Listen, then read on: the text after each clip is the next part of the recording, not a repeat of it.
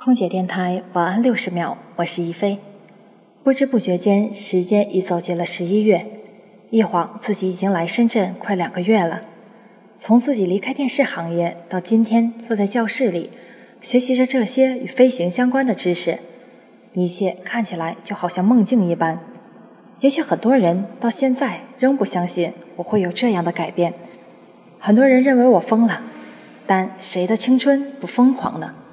我从未后悔自己所做的决定，因为我只是想成为那个更好的自己。人在哪里都能活，在哪里都可以开始新的生活。也正是这句话，让我毅然决然地改变，并支撑着自己走到现在。今天也把这句话送给每一个追求梦想的人，希望你们可以一路高飞。我是一飞，我在深圳，祝您晚安。